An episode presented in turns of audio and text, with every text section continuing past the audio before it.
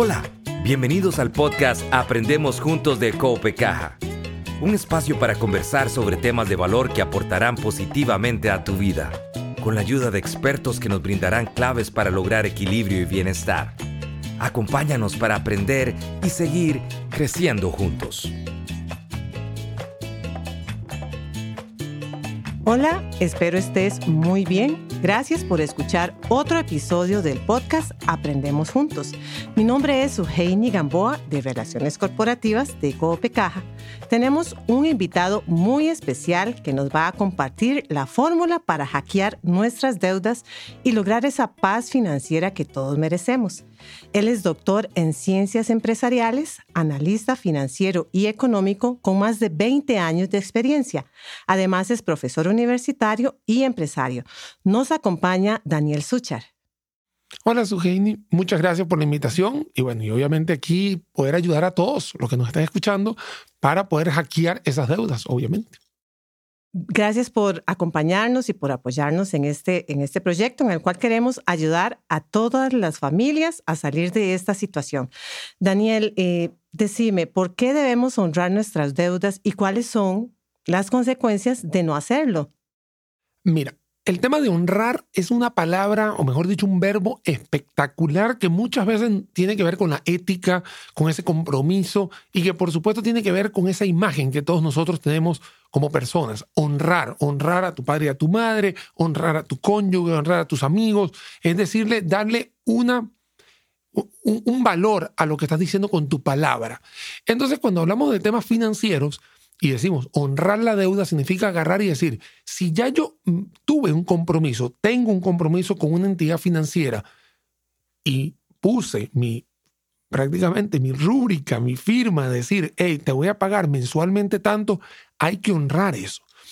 Ahora bien, ¿por qué hablamos de una imagen más allá de la parte financiera? Porque al final tienes una calificación al final tienes una valoración, que en este caso es la entidad financiera que va a decir, hey, Daniel Sucher, sí, yo le presté un millón de colones, hizo un compromiso de 20 mil colones mensuales y no fue capaz de hacerlo.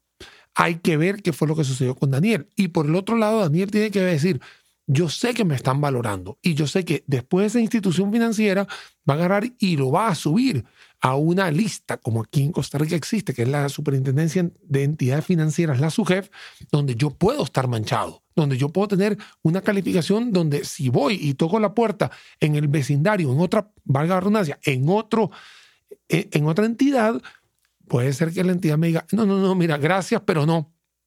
Entonces, el tema del honrar la deuda voy por la palabra, honrar. Es un tema que tú mismo tienes que decir, voy a cumplir con esto para que mi imagen no se vea deteriorada. Por eso es que es tan importante, Suje, que cuando vayamos a contraer una deuda, no es ir a buscar la casa de tus sueños, el carro de tus sueños, el terreno de tus sueños, porque yo sé que todo el mundo lo, quiere contrar, yo también.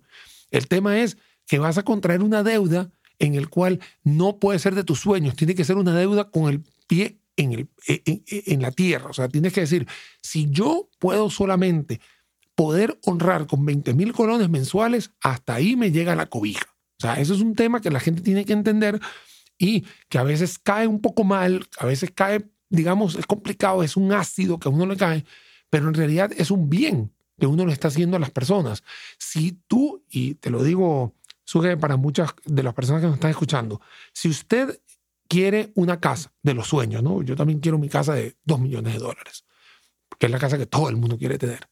Pero yo, si yo no me alcanza eso, yo tengo que también tener claridad en dónde puedo yo involucrarme y en dónde no me puedo involucrar. Entonces, si yo voy a agarrar y voy a decir, mira, a mí me alcanza para 20 mil colones mensuales, llego donde la entidad, le digo a la entidad, vea, entidad, ¿cuánto me puede comprar, eh, prestar y cuánto es lo que yo tendría que poner como una prima, ¿no? Más allá en el tema inmobiliario, en el tema del carro o el tema de los terrenos, que son las deudas que más que todo son las grandes de largo plazo. ¿Qué pasa con la tarjeta de crédito, ¿no? Porque no me quiero ir más allá de solo un tema de deuda. Me quiero ir con el otro, la tarjeta de crédito, que es una deuda que no tiene absolutamente más nada que una fe entre la entidad financiera y usted porque el otro, eh, por lo menos, eh, le doy el carro de pago. en la entidad financiera agarra y tiene un riesgo mucho más alto. Te está dando un dinero, mejor dicho, te, está dando una herramienta para que tú uses un dinero que no lo tienes en ese momento y tengas el compromiso que en unos 45 o 50 días después vas a ir a pagarle.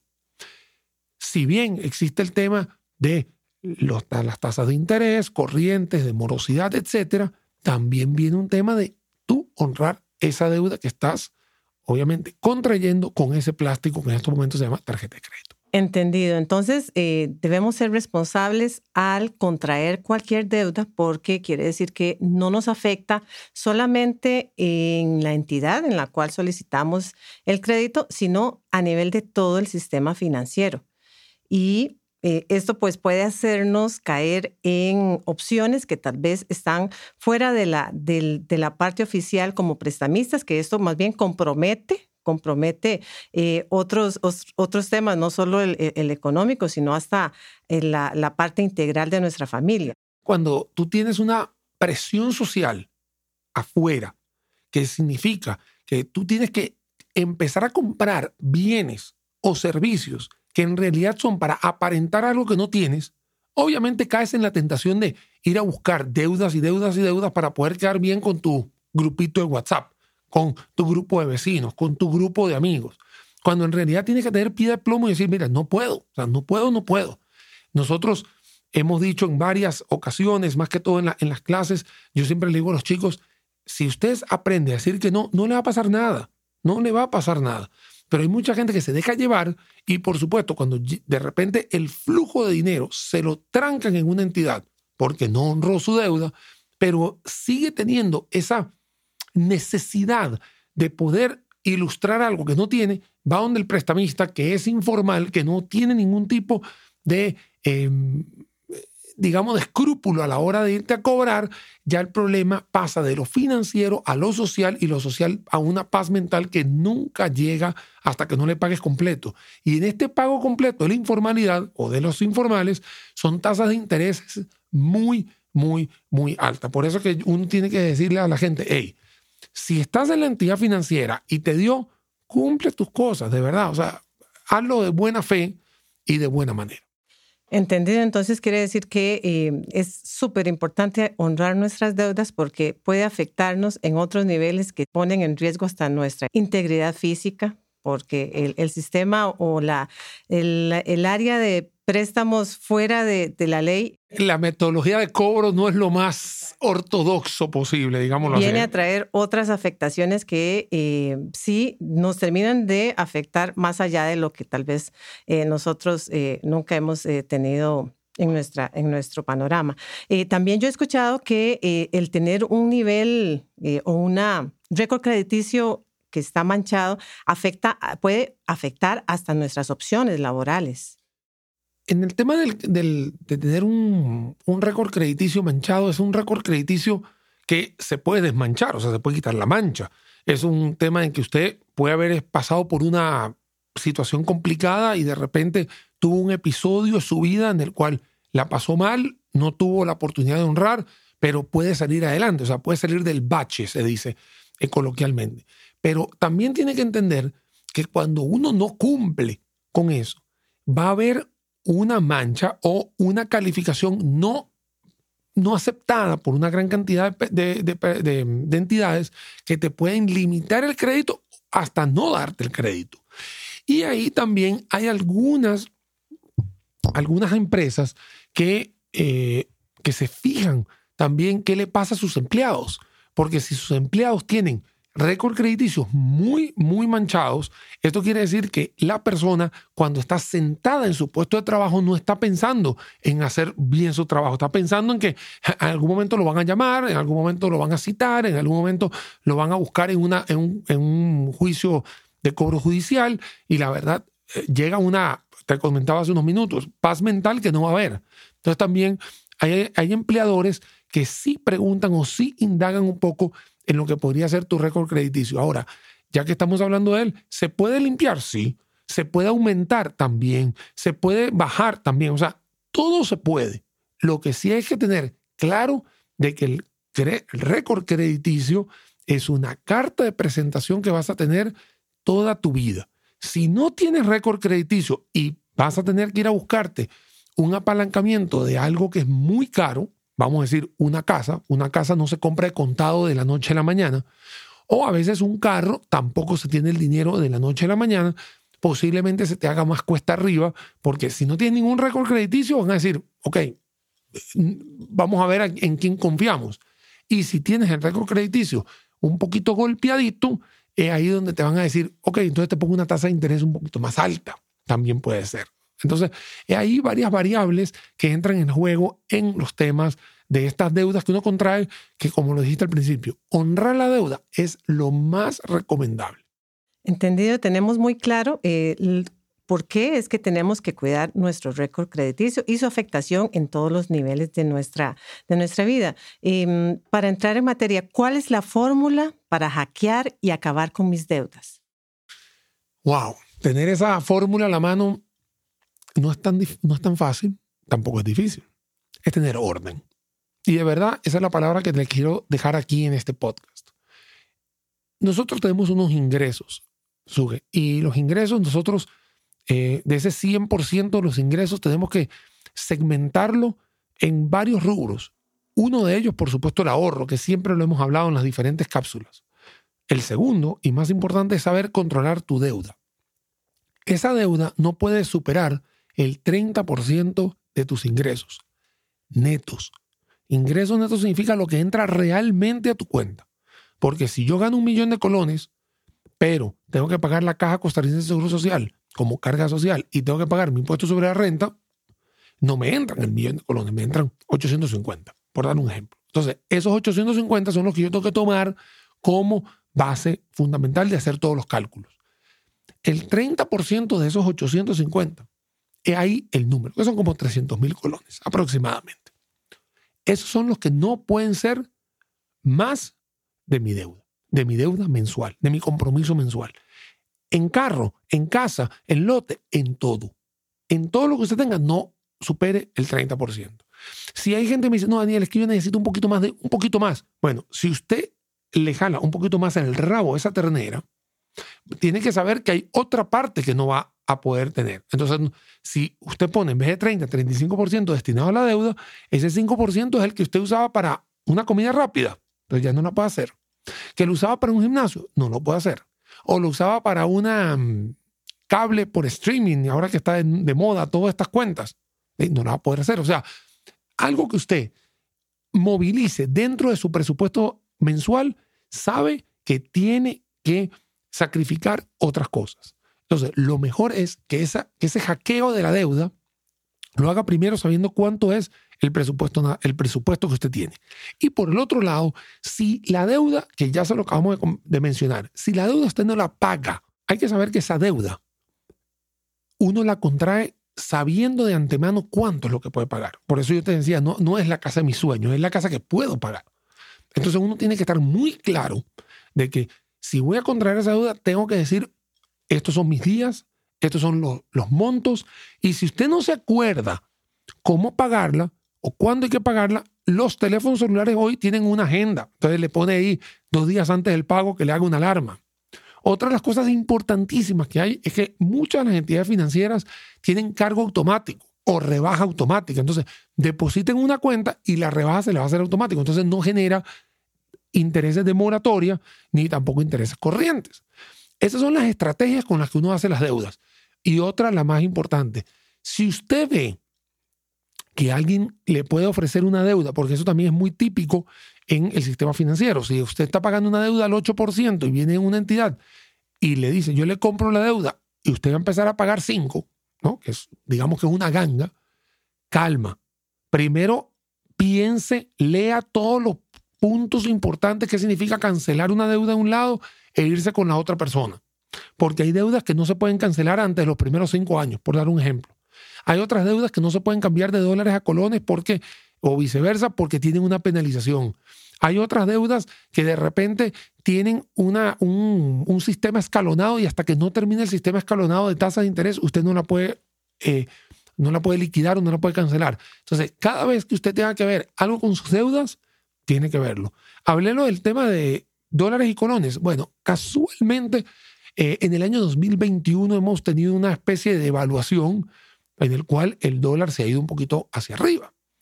Y mucha gente me dice, ¿qué hago? Cambio de dólares a colones, colones a deuda, ¿qué hago? Y pegan los gritos. Digo, hey, tienes que saber que tu entidad financiera puede tener una penalización. Y no estoy hablando de una entidad específica, porque todos los bancos, cooperativas, mutuales, eh, sistemas financieros, todo regulado, sí tiene penalizaciones. Entonces hay que tener mucho cuidado. ¿Se pueden hackear esas deudas? Como que es la palabra de este podcast. Por supuesto que sí. Y la forma de hackearlo es con orden. Con orden, disciplina y por supuesto responsabilidad que lo vengo a conectar con la primera palabra que me dijiste que era honrar. Bueno, es honrar, es tener la responsabilidad de quedar bien. Genial, eh, Daniel. Si yo tengo muchas deudas, ¿verdad? Tengo deudas por acá, tengo tarjeta por aquí, tengo otro crédito, tengo el crédito de la casa, tengo que por ahí me eh, compré una ropa a pagos, entonces tengo una serie de deudas de diferentes tipos. Eh, ¿Cómo hago para planear, ordenar y lograr pagar esas, esas deudas según toda la, amplia gama de, créditos que adquirí en, a lo largo de, de mi vida? Qué bonito lo dijiste, la amplia gama. Yo hubiese dicho un despelote tienes. Mira, en realidad para los que tienen ese tipo de condiciones, yo les recomiendo lo siguiente. Hay deudas de corto plazo, mediano y largo. Entonces empiece por las de corto, porque las de corto lo más seguro es que estén atañadas a tasas de intereses muy altas. Entonces, corto plazo, tarjeta de crédito, corto plazo, tienda de electrodomésticos, corto plazo, eh, un, préstamo personal, corto plazo, eh, esta que me dijiste de ropa. Eso es corto plazo. Termine de, de, hundir estas. Es lo primero. Porque la casa le va a durar 30 años o 20 años. O sea, el carro van a ser 7, 8 años. Son, son deudas más largas.